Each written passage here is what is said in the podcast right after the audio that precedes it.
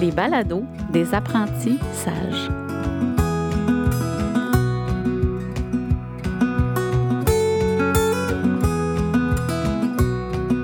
Salut Antoine. Salut René. Je suis contente de te retrouver. Tu vas bien? Ça va bien, toi? Oui, ça va bien. Antoine, merci. Merci, premièrement, d'avoir accepté l'invitation pour, euh, ben, pour participer euh, aux apprentissages. Je suis vraiment touchée de te retrouver. Bien, ça fait plaisir. Puis je suis contente de te voir là, après euh, avoir quitté l'université quand même de façon assez abrupte. Quand même, hein, parce que nous, on, s'est connus et on s'est rencontrés en fait à l'université. J'ai eu le plaisir d'être euh, ta superviseure de stage. Antoine, tu es un étudiant de, du BEPP euh, de la cohorte 2020. En fait, tu as terminé en 2020, c'est ça? Oui, exact. Puis nous, on a eu le plaisir de travailler ensemble durant ton stage 3 et durant ton stage 4 aussi. Mm-hmm. Donc, euh, j'avais le plaisir, moi, de te superviser à la Pocatière, dans ton petit coin de natal. Hein. Tu viens de là, toi? Oui, mon petit coin, mon petit chez nous. Excellent. Donc, Antoine, tu as terminé, tu es de la cohorte 2020, donc tu as terminé en plein dans notre super période de COVID. Donc, euh, tu as mm-hmm. fini l'année, euh, l'année universitaire, disons, à distance. Qu'est-ce qui s'est passé pour toi? Euh, là, on, est un jeune enseignant, on termine, mais on est dans un contexte euh, pandémique qu'on ne connaît pas, qu'on ne sait pas du tout comment euh, assumer tout ça. Comment ça s'est passé pour toi, cette période-là? Bien, c'est beaucoup d'incertitudes. Là, il nous restait comme deux semaines de cours. Tu as hâte de terminer ton bac. Là, c'est comme sur pause. On ne sait pas trop, on attend. Euh, ça a pris peut-être ça, une semaine ou deux à se revirer pour qu'on termine en ligne, en fait. Fait que les examens sont passés en ligne, sont peut-être devenus des travaux. Là. Je me souviens qu'on a eu des travaux à remettre à la place. Euh, le colloque que tu as préparé pendant deux ans, euh, nous, on l'a pas fait. Fait que c'est plate. On a mis des efforts là-dessus, puis on n'a pas pu présenter le produit final. puis sinon, ben, tu termines ta session universitaire. Toi, tu as juste hâte de rentrer dans le système, de travailler mais les écoles sont fermées, tu peux pas faire grand-chose. Fait que c'est ça, c'est quand même l'incertitude. Tu travailles ta patience. C'est vrai que ça fait beaucoup d'incertitudes, puis il faut dire que, c'est un, un, contexte pandémique, donc personne n'a vécu ça. Hein? On n'a jamais vécu cette, cette transition-là. C'est un peu touchant ce que tu dis, entre autres pour le colloque. On sait qu'à l'Université de Sherbrooke, quand hein, vous travaillez à partir de la troisième année à vous choisir euh, un sujet pour votre mémoire. Vous travaillez là-dessus très, très fort pendant deux années. Euh, sentiment de ne de, de, pas avoir accompli, de ne pas avoir terminé? Ben, oui, partiellement, parce que, écoute, ben, on avait travaillé fort, on, on fait des tests dans notre stage 3, dans notre stage 4, on essayait des choses. Euh, mais on a eu quand même un excellent résultat. De ce côté-là, c'est quand même, tu es fier du travail que tu as remis. Mais là, c'est ça. C'est décevant de ne pas pouvoir le montrer aux autres, puis aux, autres amis de ta cohorte que tu veux voir ce qu'ils ont fait parce que c'est un échange, le colloque. C'est des pratiques gagnantes que tu as mises en place pendant deux ans, que tu as essayé, euh, que, que tu peux dire aux autres écoute, là, je me suis planté, ça, ça a fonctionné. C'est vraiment un partage auquel on n'a pas eu accès vraiment. c'est sûr que c'est une expérience que j'aurais aimé vivre. C'est vrai ce que tu dis sur la on exploite beaucoup la force de la communauté dans ce contexte-là du colloque. Puis, disons, pour le plaisir de nos auditeurs et de ton ancienne superviseur, rappelle-moi, c'est quoi le sujet que vous aviez choisi? Euh, nous, on a travaillé sur euh, l'activité physique en classe, donc les bienfaits, tout ça, de faire bouger les jeunes en classe. Là, puis, euh, le gouvernement nous demande que les élèves bougent 60 minutes par jour. Bon, avec nos deux récrés, ça fait 40. Fait d'inclure un petit 20 minutes par jour, même si on l'éduque euh, de l'enseignement actif, puis tous les bienfaits que, ça, apporte aux jeunes au quotidien. Donc, Antoine, on se retrouve quelque part autour du mois d'avril 2020. Qu'est-ce qui s'est présenté pour toi dans ce moment-là de, patience, disons, quand les écoles sont, ont, ont, pu recommencer? Qu'est-ce qu'on t'a offert à ce moment-là? Écoute, ça a été la chance d'être à bonne place au bon moment. Euh, il y avait besoin de bras pour placer des bureaux dans les classes à mon école de stage. Fait que j'étais allé aider à placer des bureaux pour respecter les deux mètres, les 15 par, par classe. Puis créer une nouvelle classe de troisième cycle à l'école où j'ai fait mon stage. parce que la majorité des élèves revenaient, puis ben, avec le 15 par classe, il y avait trop d'élèves. Donc, ils ont ouvert une nouvelle classe. il n'y avait pas de prof pour cette classe-là. Euh, la directrice était nouvelle, donc c'est pas elle qui était là quand j'ai fait mon stage. Elle me connaissait pas. Euh, ben, je suis allé me présenter, puis elle m'a offert la classe là, comme ça, dans une discussion de corridor, que j'ai gentiment accepté. Donc j'ai eu une belle classe avec euh, de cinquième, sixième année, avec des élèves que j'ai eu en stage quand même, puis un petit peu des deux autres classes de troisième cycle parce que c'était dans ton école de stage et toi, à ce moment-là, tu as fait ton stage de septembre à décembre dans une classe de sixième année. Donc là, tu te retrouvais avec des cinquièmes, sixièmes, dont certains de tes anciens élèves. C'est ça, c'est exactement ça. C'est vrai que tu as été à la bonne place au bon moment. C'est un déplacement de chaise qui a été payant. Efficace, oui, payant. Comment tu as trouvé ça, enseigner dans ce contexte-là? Tu sais, tu venais de, de partir presque, tu as été euh, là de, du début de l'année jusqu'à Noël. Euh, c'est quoi l'écart, disons, entre enseigner de façon, euh, je veux dire, normale, entre guillemets, puis enseigner en contexte pandémique, disons? ben là, on avait la chance d'avoir des iPads pour chaque élève, qui facilitait beaucoup le fait de, de je peux dire, euh, en utilisant les iPads, je peux travailler en équipe, même si mes élèves étaient vraiment à deux mètres, c'est parce que les bulles n'existaient pas. C'était vraiment deux mètres les uns des autres. Euh, on avait aussi, comme, pas de pression au niveau du bulletin, puis des attentes. Euh, pas dans le sens que qu'on faisait, c'était inutile, mais plus où, regarde, on les reprend où ils sont, ils ont été arrêtés longtemps, on, les amène le plus loin possible quand même. Il n'y avait pas de pression de cumuler des notes. Euh, fait je trouvais ça quand même bien de pouvoir travailler dans le plaisir, euh, d'exploiter beaucoup la classe extérieure. Donc, euh, on avait une super grande cour. J'allais beaucoup à l'extérieur, travailler avec mes élèves au moins une fois par jour. On a même fait un projet avec une autre classe. Écoute, chacun vraiment un grand avec un petit. On a fait de l'écriture, on a fait même un projet de communication orale. Puis tout le temps dehors, on était chanceux, il fait vraiment beau. Oui. Euh, c'était comme une légèreté d'avoir pas de pression, d'avoir 15 élèves au lieu de 25, puis de juste pouvoir comme se laisser aller dans des projets. C'est beau euh, ce que tu dis. Quand même, quand même aimé cette expérience-là. C'est beau ce que tu dis parce qu'il y a comme le paradoxe de, de l'incertitude, de ne pas savoir vraiment où est-ce qu'on va se retrouver, à enseigner dans un contexte quand même de plaisir, de moins de pression. C'est, c'est un beau contexte quand même de travail et pour toi et pour tes élèves. Oui, vraiment. Puis beaucoup d'élèves que, que j'ai senti peut-être la première semaine plus anxieux. Euh, ben c'était surtout les élèves qui me connaissaient moins, ceux que j'ai pas eu en stage. Ben, on a appris à se connaître, ils ont appris à voir que j'étais peut-être un peu foufou des fois, puis qu'on pouvait justement se laisser aller, puis aller s'amuser à l'extérieur, puis travailler de façon différente. Euh, fait que j'ai vu quand même, là, en... c'était six semaines, si je ne me trompe pas, d'école qui est restée, donc euh, des élèves un peu se déjeuner. C'est chouette. Et donc là, tu finis l'année à cette école-là. Bon, il y a l'été, puis quand on est un jeune enseignant que c'est à ses premiers contrats, ben on n'est pas, on fait pas partie de la, de la liste d'affectation. Donc là arrive le mois d'août, certainement avec une certaine fébrilité, je dirais. Ça s'est passé comment pour toi cette période-là? Euh, ben j'avais plus hâte que, que peur. Je, je, savais que le téléphone sonnerait. S'il sonnait pas tout de suite, il aurait sonné peut-être en septembre. Euh, je savais qu'il y aurait quand même beaucoup de choses qui se passeraient. Il y a, beaucoup de petites écoles. Euh, je connais quand même deux directions qui ont chacun trois écoles. Ça me donnait déjà six écoles où euh, j'avais la chance de me placer un petit peu plus facilement que les autres.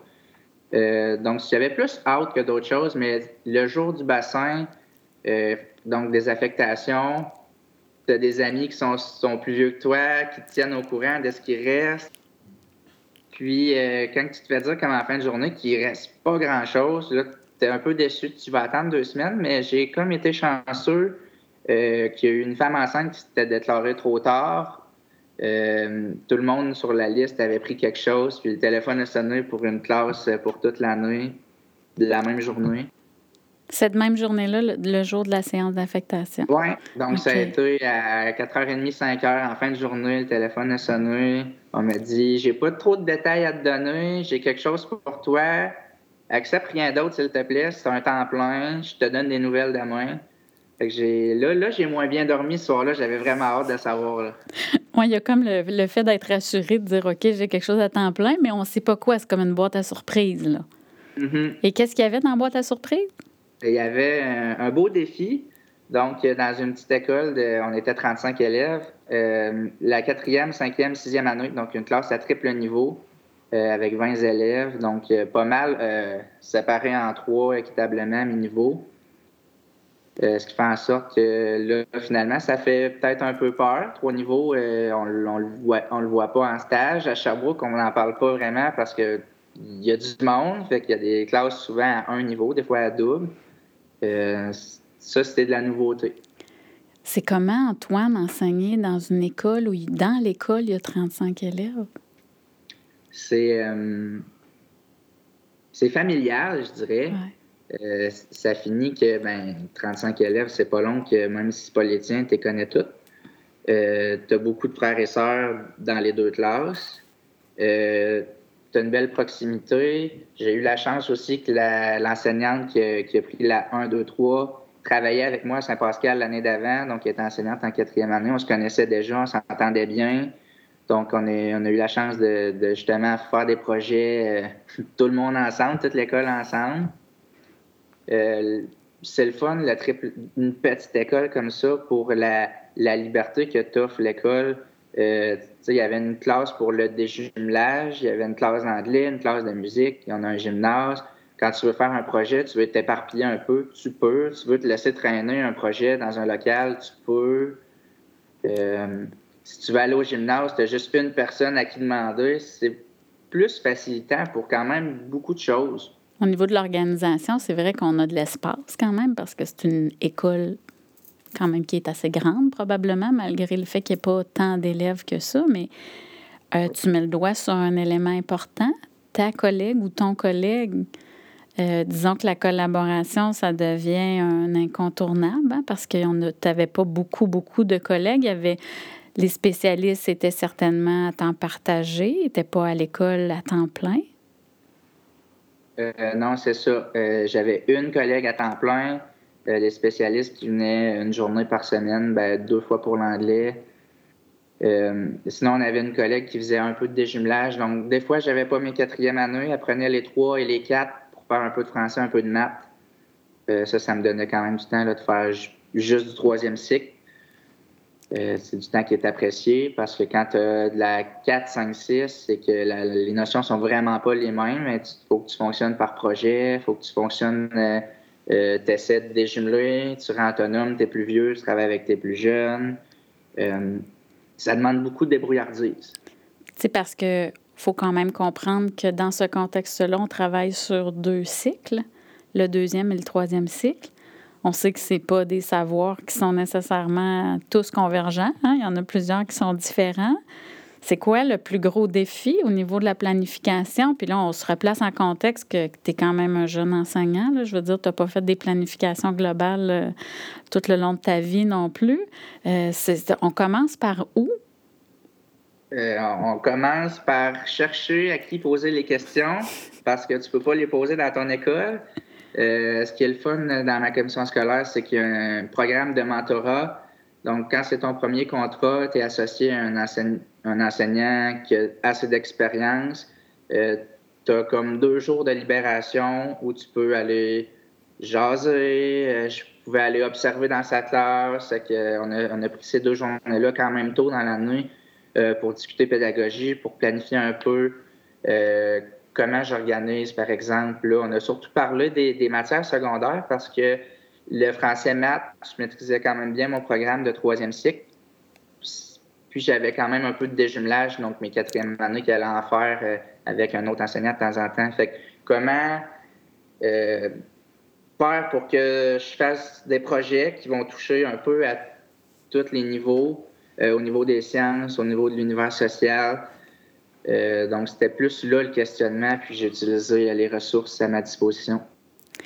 Sais, moi, je te connais pour t'avoir accompagné, puis je sais que tu es un gars qui, qui aimait l'innovation, essayer des nouvelles pratiques, des nouvelles approches. Tu parles beaucoup de l'approche par projet. Ça a été euh, salutaire, disons, comme choix pédagogique pour toi d'utiliser l'approche par, euh, par euh, projet avec tes élèves. Bien, c'est un incontournable parce que si tu veux suivre un cahier, ben, par exemple, on va prendre l'univers social, ben 5-6, euh, sur deux ans, tu peux dire je vois la matière de 5 après la matière de 6, mais des quatrièmes années ne sont pas là, puis ils doivent voir leur matière aussi. Euh, fait comment j'ai fonctionné par projet, c'est qu'on a ciblé euh, certaines notions qui allaient être travaillées donc cette année-là. Puis on a monté une planification sur trois ans. Donc ma collègue aussi, elle avait une 4, 5, 6 dans une autre école. Fait qu'on a monté ça ensemble. Fait qu'on a suivi la première année. Donc mon élève, au bout de trois ans, euh, quand il va être rendu en sixième année, il va avoir vu tout le programme de 4, 5, 6, même si en quatrième année, il a fait un petit peu de 4, un petit peu de 5, un petit peu de 6. Sur trois ans, il va avoir vu tout le programme. Donc, même à ce niveau-là, tu es allé chercher du soutien puis de la collaboration de, de, collègues là, pour pouvoir t'aider, pour pouvoir t'appuyer. Au niveau du comportement, Antoine, un enfant de quatrième année versus un enfant de sixième année, il y a une certaine maturité? Disons, qui peut être euh, à échelle variable. C'est quoi l'enjeu à ce niveau-là? Euh, ça, ça a été un bon défi, surtout que j'étais dans ben, une petite communauté dont les élèves sont toujours dans la même classe depuis la première année. Avec mes sixième années, ça fait six ans qu'ils sont dans la même classe. Déjà là, il y a des frictions. Tu sais, quand tu t'entends pas bien avec quelqu'un, il est dans l'autre classe, tu le croises moins souvent, là, il est toujours dans ta classe. Euh, donc, aussi ça, puis effectivement la maturité des quatre qui était euh, beaucoup moins grande que les six. Donc, ça a été aussi du travail euh, de prendre le temps de jaser, puis de, qu'on n'est pas tous au même niveau, puis que c'est normal que des fois, à mon quatrième année, quand ils se fâchent, ils réagissent pas de la même façon qu'un sixième année, puis d'expliquer à mes sixièmes que c'est eux les grands, que c'est eux les modèles. Euh, beaucoup, beaucoup de modelage, de, de réaction. C'est un incontournable. Mm-hmm. Donc, c'est quand même un défi. C'est sûr, parce que, c'est ça, au niveau de la maturité, il y a quand même un écart à ce niveau-là. Puis, peux-tu me donner des exemples de, de d'éléments ou de contextes particuliers qu'on vit dans une petite école de 35 élèves, qu'on ne vit pas dans une école de 400, 500, 600 élèves. Y a-t-il des éléments que tu dis, ben moi, à cette école-là, je devais faire telle chose qu'on ne fait pas ailleurs ou qu'on ne voit pas ailleurs parce que le contexte est différent? Euh, oui, c'est. C'est sûr que oui, le vite comme ça, euh, ben, ben, travailler comme, je vais dire, toute l'école ensemble, euh, ben, je le faisais beaucoup dans ma classe, que des sixièmes, des fois, à enseigner des trucs aux quatre. Euh, ben là, c'est qu'on le faisait d'une classe à l'autre, vraiment. Euh, ben, c'est beaucoup plus facile. C'est possible tout le temps dans les plus grosses écoles, mais euh, comme tu as des collègues de ton niveau, des fois, tu échanges plus sur le même niveau. Mais de travailler euh, mon sixième année avec un premier qui va aller vraiment, tu sais, une fois par semaine, prendre le temps euh, d'expliquer des choses. Ça va aussi lui montrer à lui bien s'organiser, bien prendre le temps de se poser, de ne pas aller trop vite, euh, même si la matière est, vraiment facile puis qu'il n'y a pas besoin de la remarcher pour mieux la comprendre, mais de, de prendre le temps d'analyser l'autre. Est-ce qu'il a bien compris? Donc, ça vient, je trouve, euh, faire en sorte que tes contacts sociaux sont peut-être meilleurs par la suite. Ah, c'est un bon.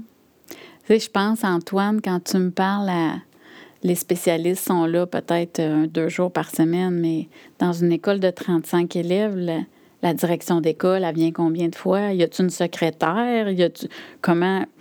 Y a-t-il un concierge qui est là avec nous? Comment qu'on s'organise? Y a-t-il des choses que vous aviez pas ou que vous aviez peu, puis que ça vous demande beaucoup à vous, comme enseignant, de vous organiser?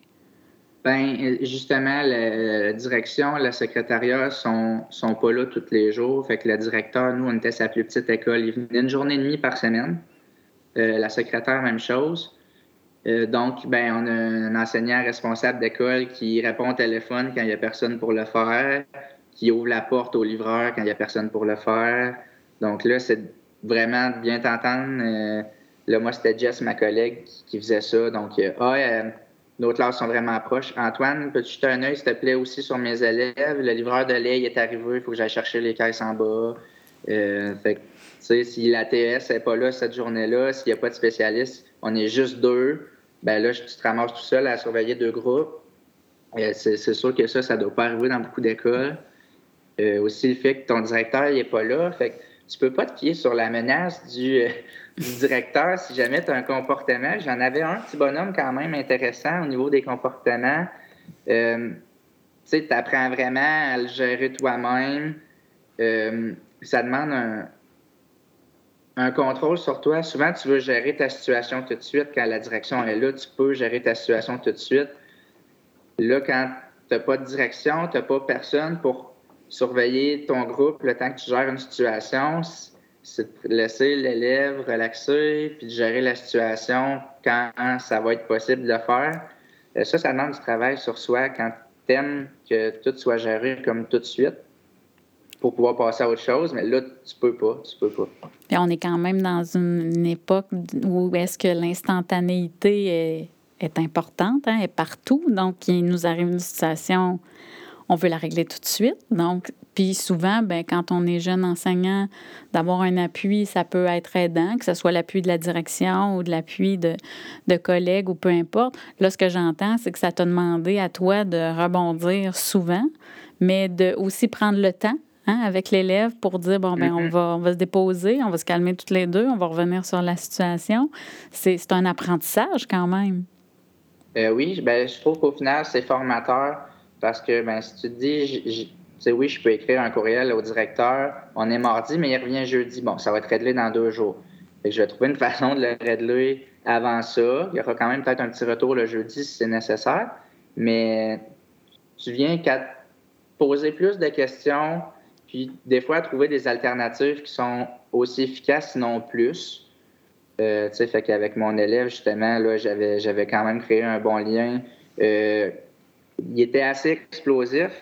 Euh, donc, je lui donnais ma montre, je mettais cinq minutes, il allait se calmer dans la classe de 3 et 4, euh, qui était souvent, souvent vide. Il y avait un beau petit coin calme. Donc, il prenait ma montre, il mettait ses écouteurs, cinq minutes. Quand ça sonnait, il venait me voir, puis on était capable de discuter. Hmm.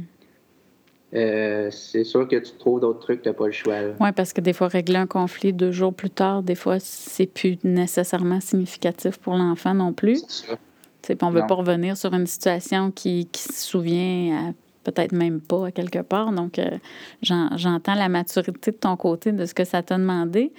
Au niveau des surveillances, étais-tu obligé d'aller surveiller à tous les jours? Euh, on surveille pas mal tous les jours. Euh, les spécialistes en faisaient quand même quand ils venaient. Donc, tu sais, quand il y avait de l'anglais, c'est la prof d'anglais qui surveillait. au final, peut-être qu'on faisait quatre écrits dans notre semaine, mais beaucoup les entrées et les sorties.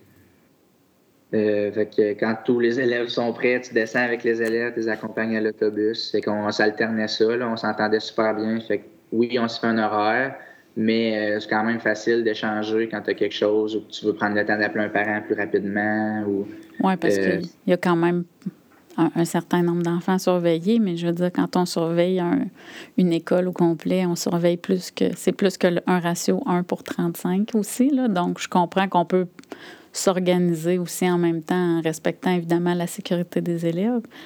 Euh, tu termines cette année-là et l'année d'ensuite, euh, tu te retrouves complètement euh, à l'opposé. Donc, cette année, tu enseignes dans quel contexte, Antoine? J'ai changé de monde. Fait cette année, je suis en première, deuxième. je m'y attendais vraiment pas c'est un beau défi pour moi. J'ai fait zéro stage au premier cycle. Je me suis comme faufilé un peu. J'en ai pas fait. Là, je regrette un peu. Mais écoute, rendu en janvier, euh, ben, les élèves sont habitués à moi. Puis moi, je me suis habitué aussi à, la vitesse. Euh, j'ai comme l'habitude que ça va vite. On est déjà autonome. Là, j'ai le défi, au contraire, de, de moi ralentir, de prendre le temps de faire les choses, de bien s'organiser pour, au final, les rendre autonomes, parce que là, c'est ça, j'arrive pas avec des élèves autonomes. Quand tu dis je me suis faufilé un peu, c'était quoi l'élément qui te poussait à te faufiler, en fait? Qu'est-ce qui te tentait pas avec les tout petits? Ben, j'ai travaillé longtemps au camp de jour. J'ai touché à tous les groupes. J'ai touché à des élèves de 5-6 ans aussi. Euh, j'ai travaillé un été en 5-6 ans. Euh, c'est beaucoup l'autonomie que, mm. que j'aime. J'aime donc pouvoir aller plus loin dans des choses, justement. Ce qui me faisait peur au premier cycle, c'est de trouver ça long. Euh, mais finalement, dans une journée, là, je vois pas le temps passer, puis euh, je trouve que ça va vite. Euh, j'aurais aimé ça, peut-être justement, avoir plus de matériel, de m'en bâtir plus avant, parce qu'au début de l'année, j'ai pédalé. mais là, j'ai la chance d'avoir plus de collègues. Ma collègue de 3 et 4, euh, c'est elle qui était en 1-2 avant. Donc là, elle connaît l'Atlas, elle connaît le matériel. Euh, j'ai eu quand même un bon coup de pouce. Mais c'est ça, c'est de prendre le temps de maîtriser un programme que je connaissais plus ou moins. De prendre le temps de fouiller souvent, OK, c'est cette notion-là, jusqu'à quel point je dois y aller. Parce qu'après quelques années, en 5-6, déjà, je me posais peut-être un peu moins la question, je le savais un petit peu plus. C'est comme un peu un, renouveau, en fait, puis repartir avec des tout petits. C'est vrai que ça prend du temps. Il y a une certaine maturité qui est à, acquérir pour eux. Mais c'est aussi vrai que quand les progrès arrivent, hein, il y a comme une, on dirait que ça déboule. Hein? On les voit cheminer, on les voit avoir, vivre du succès, puis il y a comme un sentiment de fierté puis de plaisir à voir euh, ces petits minots-là aller. Hein?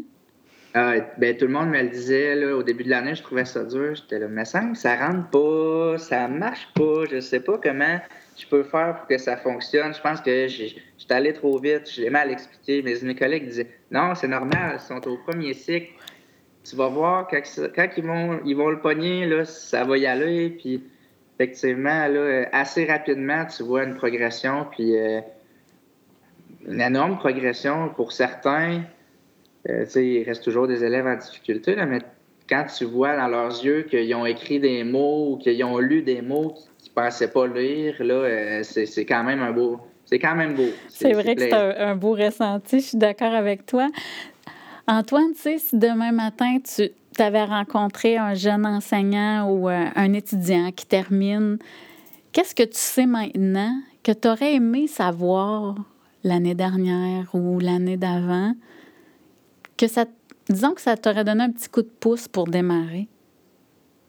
Ben, euh, on, vit beaucoup, là, euh, puis on en parle euh, aux nouvelles encore cette année.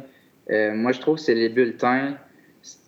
On se stresse beaucoup, puis on parle beaucoup d'évaluation, mais, mais en fait, c'est de se faire confiance. tu es avec tes élèves toute l'année. oui, il faut cumuler des traces, mais au final, tu les connais, tes élèves c'est de pas se mettre la pression d'accumuler, d'accumuler, d'accumuler, mais de prendre le temps, je pense, de le vivre avec eux, puis de rectifier. Euh, ce, que, ce que je trouvais difficile, c'était d'arrêter sur une matière parce qu'elle est plus compliquée. Euh, parce que là, je dois l'évaluer, je dois continuer si je vais arriver au bout puis tout voir, mais au final, euh, c'est pas gagnant pour eux, c'est pas gagnant pour nous. Euh, fait que euh, c'est vraiment de pas se mettre la pression d'arriver au bout le plus vite possible. On va y arriver au bout. Euh, je pense que j'ai travaillé là-dessus pour être plus serein avec ça, pour prendre une semaine de plus s'il faut sur quelque chose. C'est là-dessus, je pense, que je miserais. De prendre le temps de s'arrêter, de prendre le temps de vivre les moments avec eux, puis de revenir aux besoins. C'est une belle parole de sage. Je trouve que ça, nous, ça, nous laisse ça nous laisse terminer sur une belle note. Hein? C'est pas, pas un sprint, c'est un marathon, qu'on va arriver au bout. Euh, c'est de prendre le temps avec eux puis de les accompagner du mieux qu'on peut. Antoine, merci beaucoup. Merci vraiment pour ta présence aujourd'hui. Merci pour le partage que tu viens d'offrir en fait euh, aux auditeurs. Ça a été un pur plaisir pour moi de te retrouver. Ben, merci à toi, René. Écoute, c'est le fun aussi, justement, de revenir un peu sur ces années-là, puis de se reposer la question sur, hey, euh, depuis deux ans, j'ai cheminé, puis euh, qu'est-ce que je fais de différent, puis s'amener à, justement, à réfléchir encore plus. Fait que merci beaucoup pour l'invitation, j'étais super content d'être là. Ça me fait plaisir de te retrouver. Je te souhaite une belle poursuite, une belle fin d'année scolaire. Bonjour à tes petits minous, puis pour nous, au plaisir de se, de se revoir, mon beau. À bientôt. Merci beaucoup, salut. C'était une balado des apprentis sages.